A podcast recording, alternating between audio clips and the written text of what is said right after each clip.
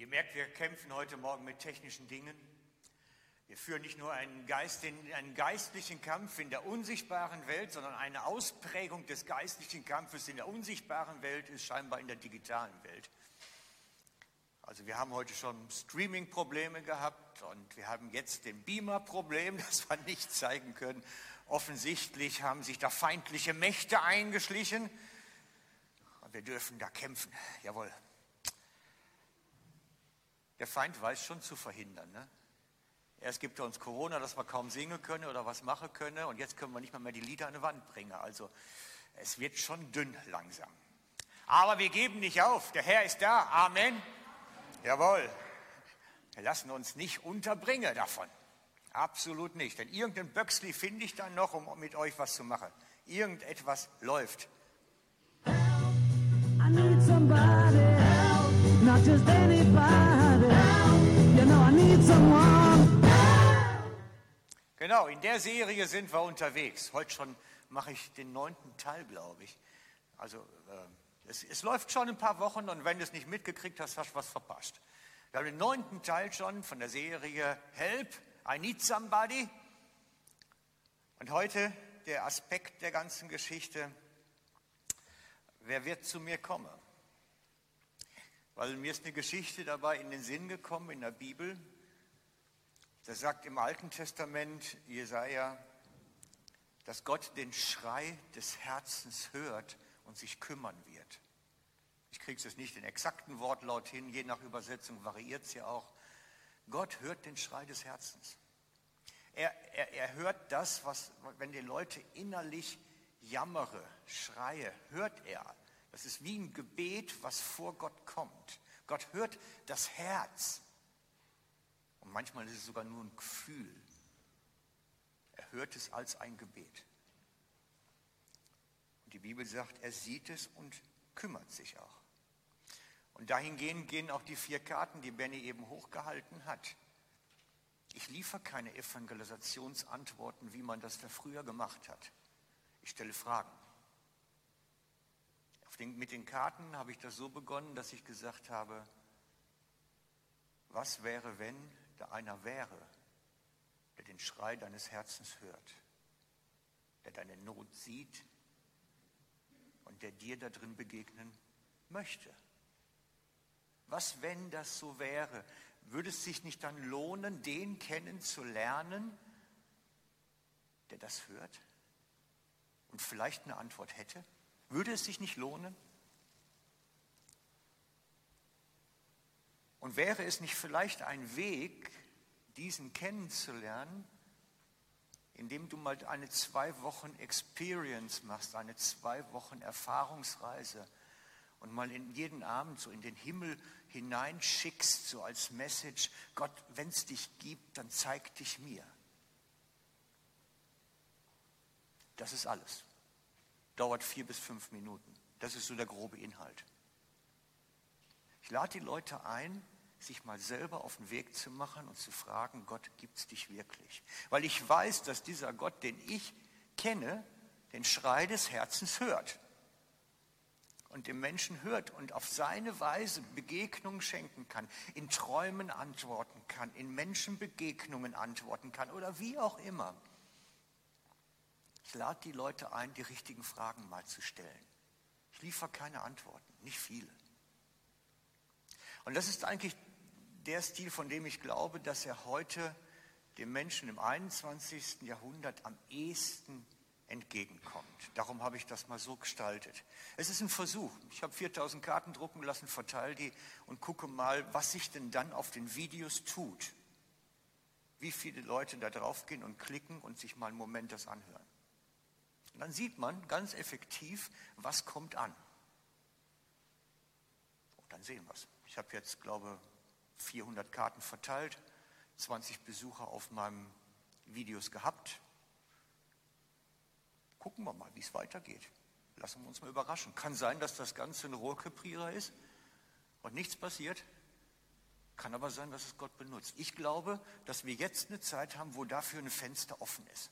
Ich, ich glaube, dass wir jetzt so wie so eine Gelegenheit haben, weil es ist die Jahreszeit, es ist die Situation, in der wir unterwegs sind, Ich glaube, es ist jetzt eine Zeit, wo man was machen kann. Und wenn Gott dir etwas aufs Herz legt, mach es.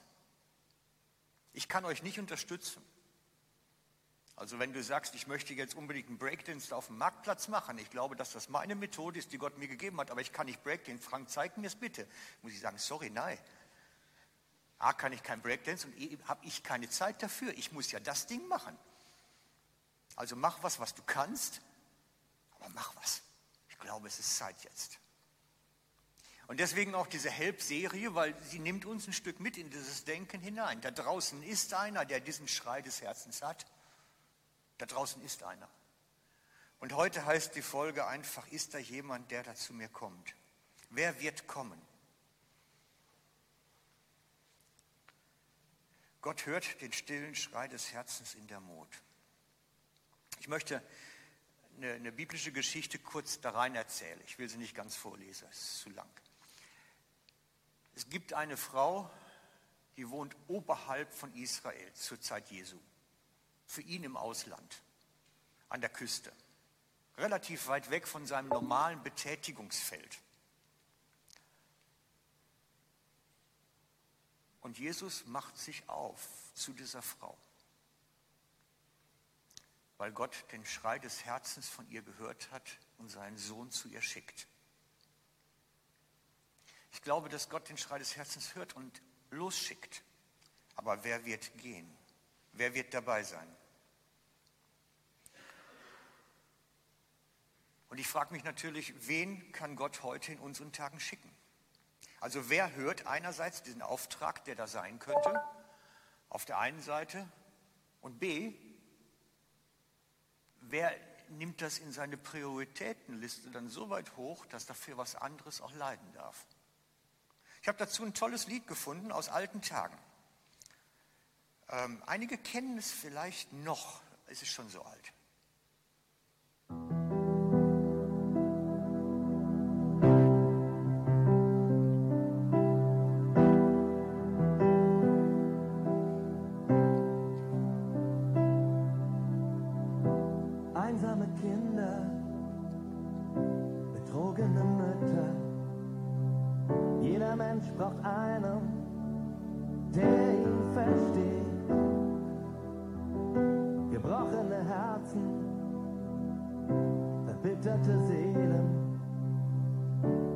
Ein stummer Schrei nach Liebe, der durch die Erde weht.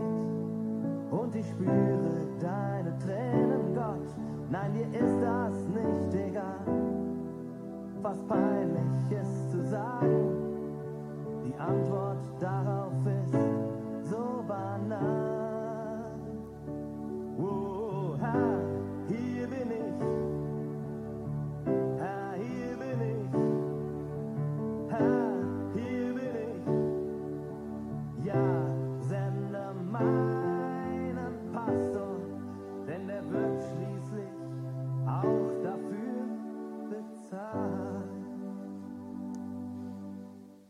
Vielleicht kennt das der eine oder andere noch.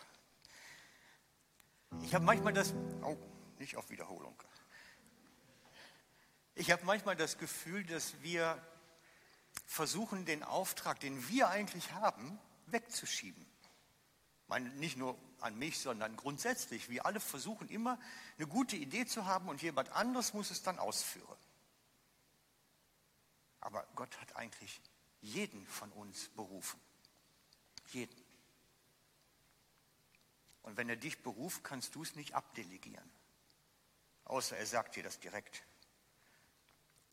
Und deswegen ist das Lied auch für mich immer noch wieder wichtig mal. Nein, ich muss nicht deinen Auftrag erfüllen, sondern das, was er mir sagt. Und wenn du einen Auftrag hast, mach es. Ganz wichtig. Denn das, was Jesus als letzten Auftrag gibt, das ist der Vers im Markus-Evangelium. Und mir ist das Markus-Evangelium hinten, der letzte Kapitel, so wichtig geworden. Wenn ihr Bibel mit habt, über mir, nehmt sie ruhig raus, gerade Markus 16, letzte Kapitel.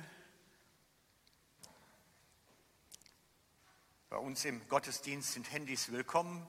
Dann brauchen wir den, Beam, den Text nicht groß zu streamen oder zu beamern. Ihr könnt gerade Bibel rausnehmen auf dem Natel und aufschlagen. Markus 16 ab Vers 15 lesen wir. Ich lese aus der neuen Genfer Übersetzung, damit ihr nur wisst, warum der Text vielleicht ein bisschen anders tönt. Danach sagte Jesus zu seinen Jüngern, geht in die ganze Welt und verkündet dem ganzen, der ganzen Schöpfung das Evangelium. Wer glaubt und sich taufen lässt, wird gerettet werden. Wer nicht glaubt, Wer aber nicht glaubt, aber fehlt, wer aber nicht glaubt, wird verurteilt werden. Folgende Zeichen werden die begleiten, die glauben. In meinem Namen werden sie Dämonen austreiben, sie werden in neuen Sprachen sprechen. Wenn sie Schlangen anfassen oder tödliches Gift trinken, wird es ihnen nicht schaden. Kranke, denen sie die Hände auflegen, werden gesund werden. Das ist der letzte Auftrag, den Jesus seinen Jüngern gibt. Auf gut Deutsch, macht das weiter, was ich begonnen habe. Und zwar jeder für euch geht, macht. Ja, und dann, was ist dann passiert? Wisst ihr das kirchengeschichtlich so ein bisschen? Was haben sie gemacht? In erst sich in Jerusalem eingeschlossen. Gut, dann kam der Heilige Geist, da wurden sie mutiger, haben sich sogar auf den Marktplatz gestellt und gepredigt in Jerusalem. Und dann haben sie Gemeinde gebaut. Ist super, Gemeindebau ist eine schöne Sache. Ist cool. Da hat man es gut miteinander, kann man tolle Sachen erleben, lernt man neue Freunde kennen, ist mit tollen Leuten zusammen. Ist super. Gemeindebau ist eine tolle Geschichte. Leider haben sie nur Markus 16 vergessen. Und auch irgendwie ist scheinbar der Heilige Geist nicht durchgekommen, dass sie es wirklich so in Erinnerung behalten haben oder wiedergekriegt haben. Sie haben das wirklich verdrängt. Ich weiß es nicht.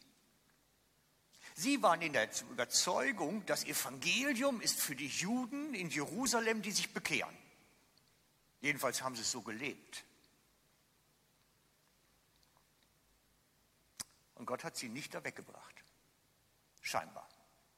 Erst als die Verfolgung losging, als Christen wirklich ins Gefängnis geworfen wurden, wahrscheinlich auch umgebracht wurden, erst dann, als sie wirklich gezwungen waren, nicht mehr anders konnten, sind sie gegangen.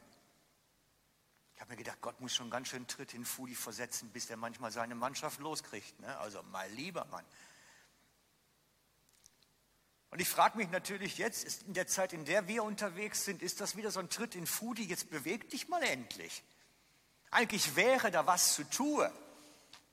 Aber ihr baut ja Gemeinde, genau wie damals in Jerusalem. Ihr kümmert euch ja um die Dinge, die euch wichtig erscheinen, anstatt jetzt mal wirklich auf die Piste zu kommen. Ich glaube, wir haben so eine Zeit wie damals.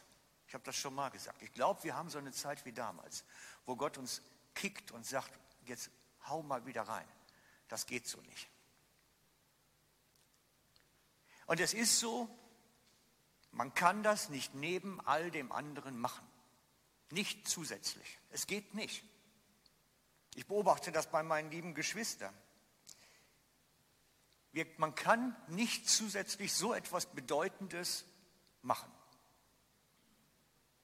sondern es muss etwas anderes dafür abgeklemmt werden. Es muss etwas anderes dafür sterben oder zurückgedrängt werden. Es geht nicht daneben. Wir können nicht noch mal eine Stunde pro Tag aus unserem Alltag herausschneiden und sagen, das mache ich jetzt. Ich habe versucht, die letzten Tage pro Tag eine Stunde Zeit zu nehmen, um die Karten zu verteilen. Ihr glaubt gar nicht, wie umkämpft diese blöde eine Stunde ist. Das ist unglaublich. Da stehe ich vor dem Haus und ein Riesenblock, da unten Esterli flüscht, die Überbauung und will da die Briefkästenfülle. Garantiert kommt ein wichtiges Telefonat. Unglaublich wichtig. Und ich stehe da eine halbe Stunde vor der Haustür und kann nicht eine Karte reinwerfen. Es ist massivst umkämpft, sowas. Massivst. Und es gibt natürlich auch Kräfte und Mächte und Gewalten, so wie die Bibel sagt, die alles tut, um das zu verhindern. Die nicht wollen, dass das Ganze läuft.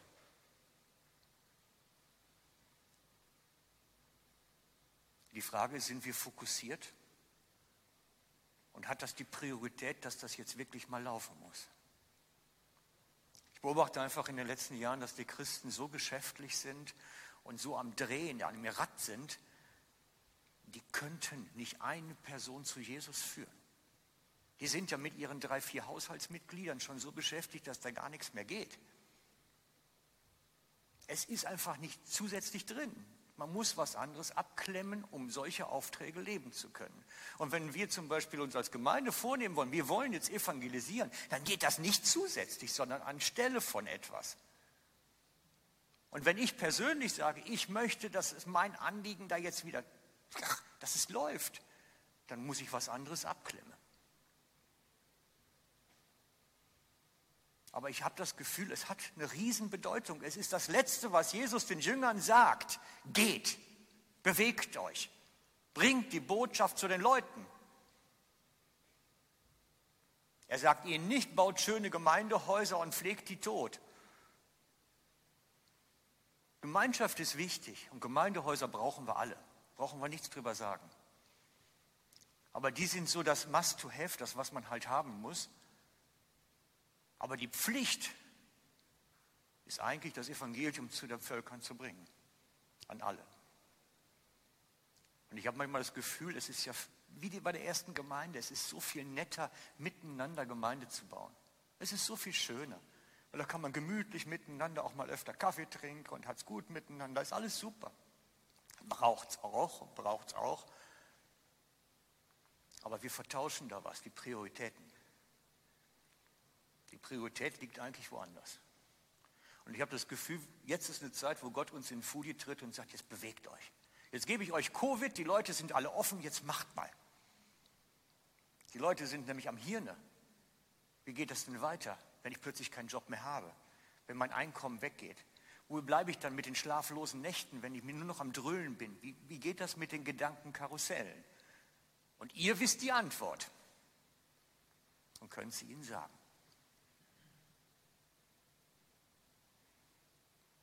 Es ist jetzt eine Gelegenheit.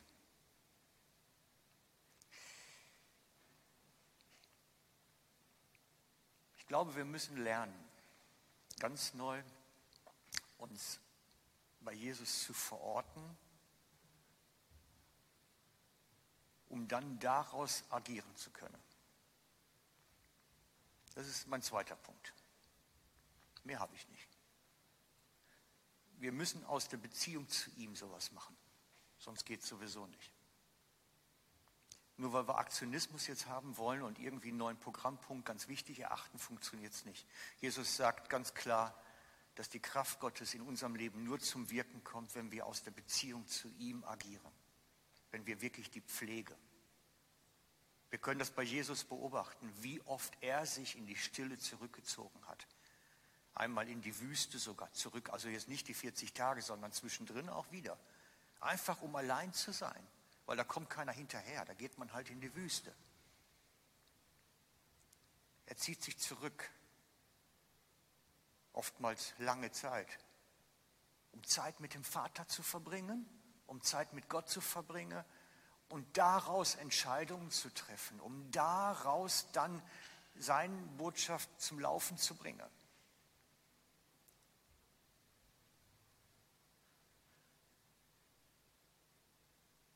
Es geht mir nicht darum, dass wir jetzt sagen, wir streichen das Gemeindeprogramm zusammen und nehmen jetzt alle Kräfte zusammen und machen irgendwas auf der Straße.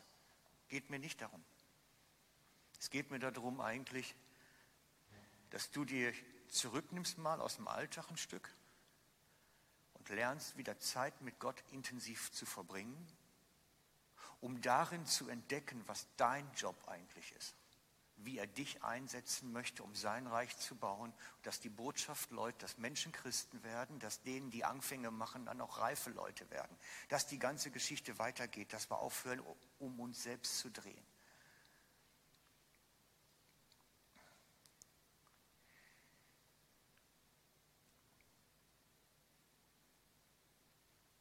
Ich möchte einen Vers, den wollte ich eigentlich jetzt an eine Wand werfen, das wäre so mein Vers für heute Morgen gewesen. Aber ihr habt ja die, die Bibel noch auf. Schlagt mal auf Matthäus 26 Abvers 40 und 41. Ich lese aus der Hoffnung für alle, die ist schön einfach verständlich. Matthäus 26, 40, 41. Dann kam er, Jesus, zu den drei Jüngern zurück, im Garten Gethsemane war das, und sah, dass sie eingeschlafen waren. Er weckte Petrus und rief, könnt ihr nicht eine Stunde mit mir wachen? Bleibt wach und betet. Eine Stunde. Damit ihr nicht der Versuchung, damit ihr der Versuchung widerstehen könnt. Ich weiß, ihr wollt das Beste, aber aus eigener Kraft könnt ihr nichts erreichen. In dem Vers steckt wahnsinnig viel drin. Es ist wirklich verrückt, was da drin steckt eigentlich am Message. Könnt ihr nicht eine Stunde, kannst du dich entsinnen, eine Stunde ohne Programm gebetet zu haben? Eine Stunde lang mal beten, ohne eine Liste von Gebetsanliegen. Ohne dass man Kane John in Indien hat, unsere lieben Betagten, die alle Mühe haben, ohne dass man die Sachen, den, die Sachen, einfach mal eine Stunde beten, ohne etwas abzuarbeiten dabei.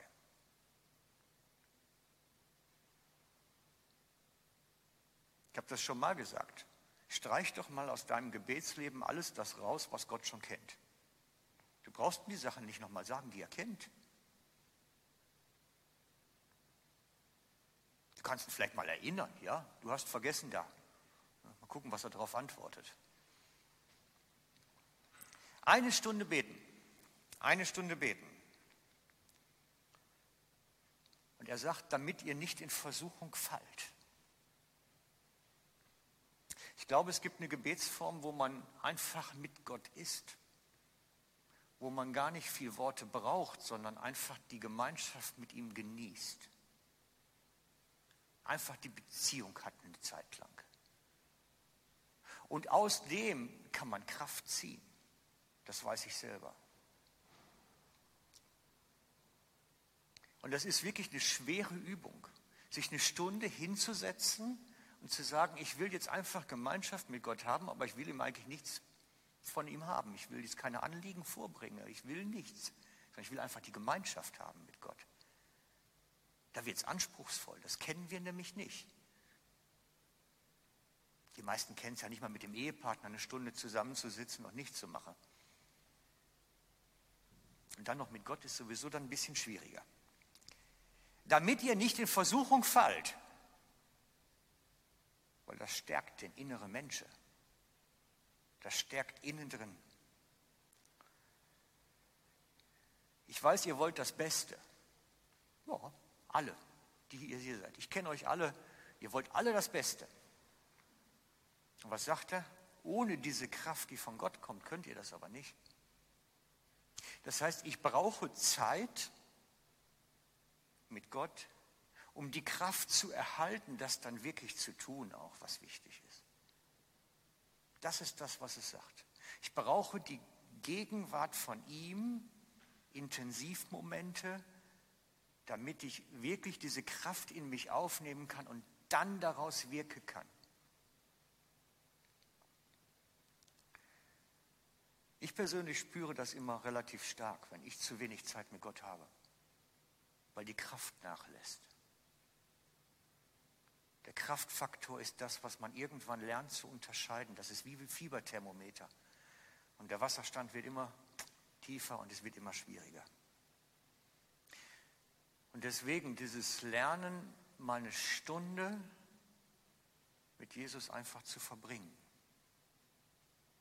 Einfach mit ihm zu verbringen, weil er hat ja nicht von ihnen gefordert, betet für mich, sondern wacht und seid mit mir.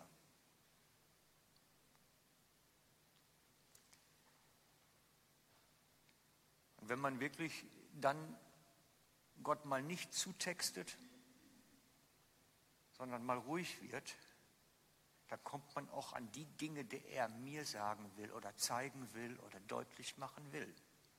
Dann kommen wir nämlich zu dem Punkt, wo es interessant wird eigentlich. Aber ich muss ehrlich sein, die meisten von uns haben keine Stunde am Tag, wo sie wach und mit einem guten Energiepegel so etwas machen könnten. Die meisten haben es nicht. Aus Familienverpflichtung heraus, aus Berufsverpflichtung heraus und, und, und. Und für mich ist das ein elementarer Punkt. Wir müssen da irgendwas dran ändern, damit wir dann aus der Kraft, die daraus zu ziehen ist, dann unsere Tage gestalten, unseren Dienst gestalten, unsere Bemühungen fürs Reich Gottes gestalten. Wenn wir es aus eigener Kraft machen, dann sagt Jesus selber, ihr versucht das Beste, ja. Und irgendwann ist der Tank leer. Und irgendwann ist der Tank leer. Und ich habe mir für heute was ganz Spezielles überlegt. Ich erzähle es euch. Ich habe mir was bei den Katholen abgeguckt. Und zwar bei den Jesuiten. Und das möchte ich mit euch heute mal durchgehen. Die haben nämlich schon vor langer Zeit herausgefunden, was es bedeutet, so eine stille Zeit in der Gemeinschaft mit Gott zu haben. Man nennt es Exerzitien. In unseren modernen frommen Kreisen wird es oft als Bibelmeditation erzählt oder Gebetsmeditation. Ist egal. Es basiert alles auf Exerzitien von vor 400 Jahren. Da baut das alles drauf aus. Und die Kernübung dabei ist, dass man sich Zeit nimmt, um Gemeinschaft mit Gott zu haben. Weil wir aber unseren Geist gar nicht auf Stillstand bringen und gar nicht auf ein Standby mal kommen können überhaupt, weil das ist immer am Drülle, haben Sie dafür eine Methode entwickelt, sich zu fokussieren, sich Zeit zu nehmen und mal die anderen Sachen auszublenden. Und es wird deswegen als eine geistliche Übung verstanden. Das heißt, es ist wirklich eine Übung des spirituellen Menschen, wo er lernt, sich auf Gottes Dinge zu fokussieren. In den weiter fortgeschrittenen Übungen heißt es dann wirklich ganz still, aber am Anfang noch nicht. Im, Im, Normalfall ist es so, dass man sich eine Stunde Zeit nimmt. Machen wir nicht, keine Angst. Im Normalfall läuft es so, dass man sich eine Stunde Zeit nimmt am Anfang und sich in eine biblische Geschichte hineindenkt, als wäre man Teilnehmer, als wäre man eine Person, um die herum das geschehen würde. Also ich mache mal jetzt irgendein Beispiel, ähm, Jesus und die Frau am Brunnen. Dann kannst du bei dieser Übung jede Person einnehmen in der Geschichte. Du kannst Jesus sein, du kannst die Frau sein, du kannst ein Zuschauer sein, du kannst einer von den verlassenen Ehemännern sein oder ehemaligen Ehemännern sein, du kannst jemand aus dem Dorf sein. Und du denkst die Geschichte mal als Teilnehmer durch, wie es sich wohl anfühlt, wie es sich wohl, wie das diese ganze Interaktion ist dann mit den Jüngern, wenn die da zurückkommen und was, was sagt der, was sagt der. Man denkt sich in die Geschichte hinein als ein Teilnehmer an irgendeiner Stelle. Und das Besondere bei diesen Sachen ist, was Sie gemacht haben, man denkt die Geschichte dann auch weiter. Man hört sie nicht einfach damit auf. Und man spinnt den Gedankenfaden weiter. Jetzt, wenn wir die Geschichte nehmen von der Frau am Brunnen, nur einfach als Beispielgeschichte, dann erlebt man die einmal mit die ganze Geschichte nochmal Stück für Stück durch. Und dann überlegt man, was, was ist der nächste Tag im Dorf? Welche Auswirkungen hat das jetzt? Kommen die Frauen wieder alle zusammen? Wie ist das mit den Nachbarn? Wie wird plötzlich diese Frau, mit der Jesus da geredet hat, dann bei den anderen aufgenommen? Ist sie plötzlich eine von ihnen? Man kann die Geschichte gedanklich weiterentwickeln und weiter spinnen. Und das ist wichtig. Das ist ein ganz wichtiger Teil. Weil wir merken, dass Gott anfängt, dabei uns auch Dinge zu zeigen. Der, der Heilige Geist fängt dann an zu wirken da drin und fängt Dinge an aufzudecken, zu erklären. Ich finde das ganz spannend, so etwas. Es braucht ein bisschen Übung und es gelingt vielleicht auch nicht beim ersten Mal. Aber normalerweise geht man dafür ja auch vier Wochen mindestens ins Kloster und macht das dann jeden Tag drei Stunden.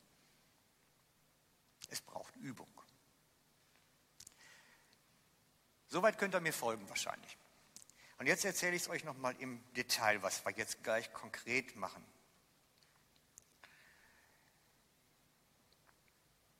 Man setzt sich erstmal bequem hin.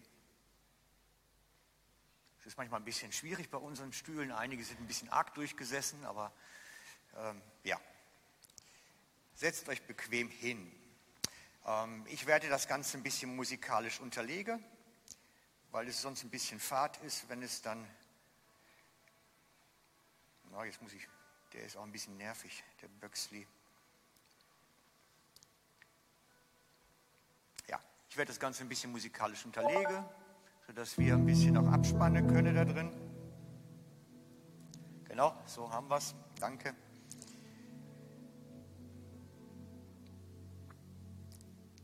dann werde ich den Heiligen Geist im Gebet einladen, zu uns zu kommen und dich in deinen Gedanken, in deinen Gefühlen im Herzen zu berühren. Ich lade den Heiligen Geist einzuwirken.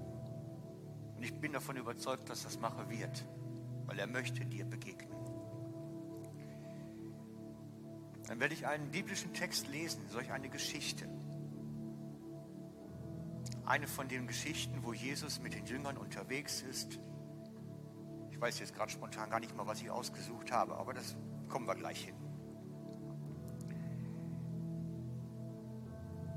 Und ich lade euch ein, bei diesen zweimal Zuhören einfach die Geschichte nur aufzunehmen.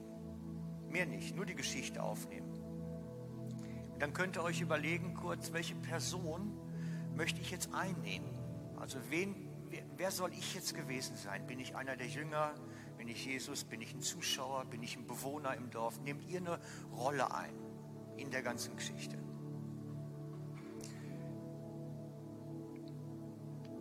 Und denkt die ganze Geschichte als Teilnehmer noch einmal durch.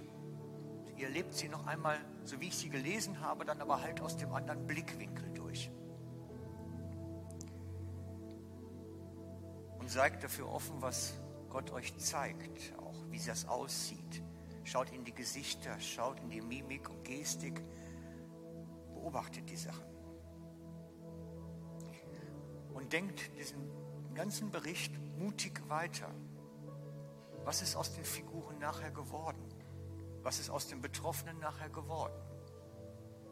Wie sind sie mit dem Erlebten umgegangen? Denkt sie mutig weiter, die Geschichte. Danach kann sich jeder auch Notizen machen für das, was Gott ihm gezeigt hat in der Zeit. Ich mache sowas auf dem Nahtell meistens, darum habe ich das immer in der Hand.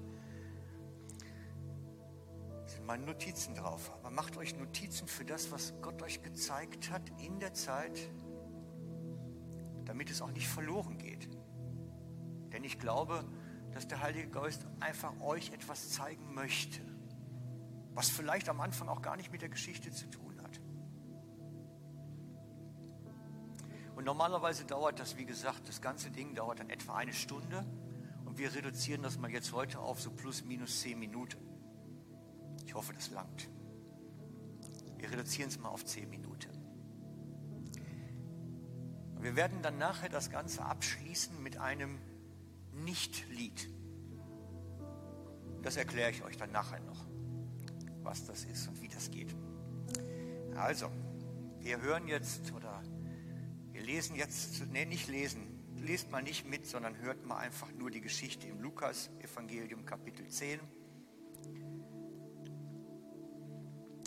Ich lese sie euch vor, dass ihr die Geschichte aufnehmt und danach Stille, bisschen Untergrundmusik und ihr denkt euch in die Geschichte rein, in die Figuren und sucht euch etwas aus, wo ihr die Geschichte selber erlebt und weiterspinnt.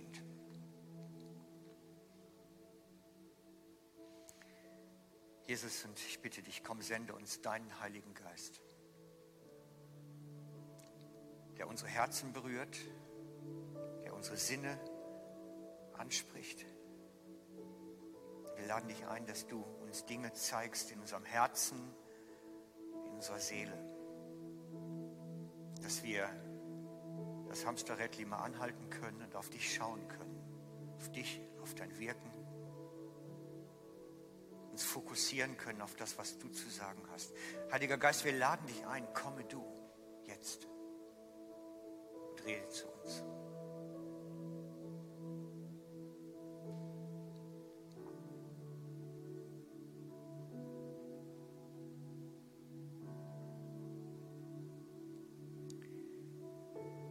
Danach bestimmte der Herr 72 andere Jünger und schickte sie zu zweit voraus in alle Städte und Ortschaften, die er später selber aufsuchen wollte.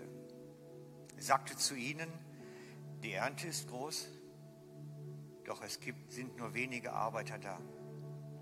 Bittet deshalb den Herrn der Ernte, dass er Arbeiter auf sein Erntefeld schickt.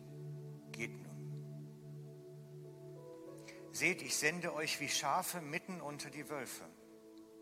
Nehmt keinen Geldbeutel mit, keine Vorratstasche und keine Sandalen. Haltet euch unterwegs nicht mit langen Begrüßungen auf. Wenn ihr ein Haus betretet, sagt als erstes, Friede sei mit diesem Haus. Wenn dort jemand bereit ist, den Frieden zu empfangen, den ihr bringt, wird er Frieden wird der Frieden auf ihm bleiben. Wenn aber nicht, wird der Frieden zu euch zurückkehren. Bleibt in dem Haus, in dem man euch aufnimmt. Esst und trinkt, was man euch dort gibt. Denn wer arbeitet, hat Anrecht auf seinen Lohn. Geht nicht von Haus zu Haus, um eine andere Unterkunft zu suchen. Wenn ihr in eine Stadt kommt und man euch aufnimmt, dann esst, was man euch anbietet. Heilt die Kranken, die dort sind. Verkündet den Bewohnern der Stadt, das Reich Gottes ist zu euch gekommen. Wenn ihr aber in eine Stadt kommt und man euch nicht aufnimmt, dann geht durch ihre Straßen und ruft, selbst den Staub, der sich in eurer Stadt an unsere Füße geheftet hat, wischen wir ab, damit ihr gewarnt seid. Aber das sollt ihr wissen, das Reich Gottes ist gekommen. Ich sage euch, Sodom wird es am Tage des Gerichts noch erträglicher gehen im Vergleich zu solch einer Stadt. Wehe dir, Korazin, wehe dir, Bethsaida, wenn in Tyrus und Sidon die Wunder geschehen wären, die bei euch geschehen sind, die Menschen dort hätten längst in Sacktuch gehüllt und in Asche gesetzt und wären zu Gott umgekehrt. Tyros und Sidon, so viel steht fest, wird es im Gericht noch erträglicher gehen im Vergleich zu euch. Und du, Kafernaum, meinst du etwa, du wirst zum Himmel emporgehoben werden? Ins Totenreich musst du hinunter. Wer auf euch hört, hört auf mich. Wer, wer euch ablehnt, lehnt mich ab. Wer aber mich ablehnt, lehnt den ab, der mich gesandt hat.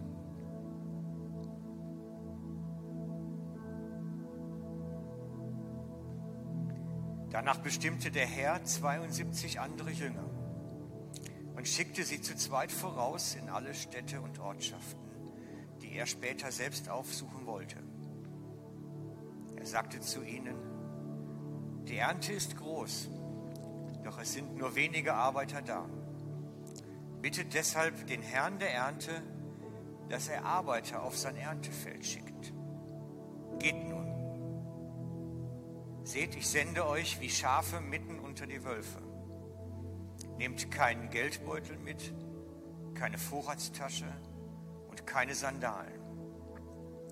Haltet euch unterwegs nicht mit langen Begrüßungen auf.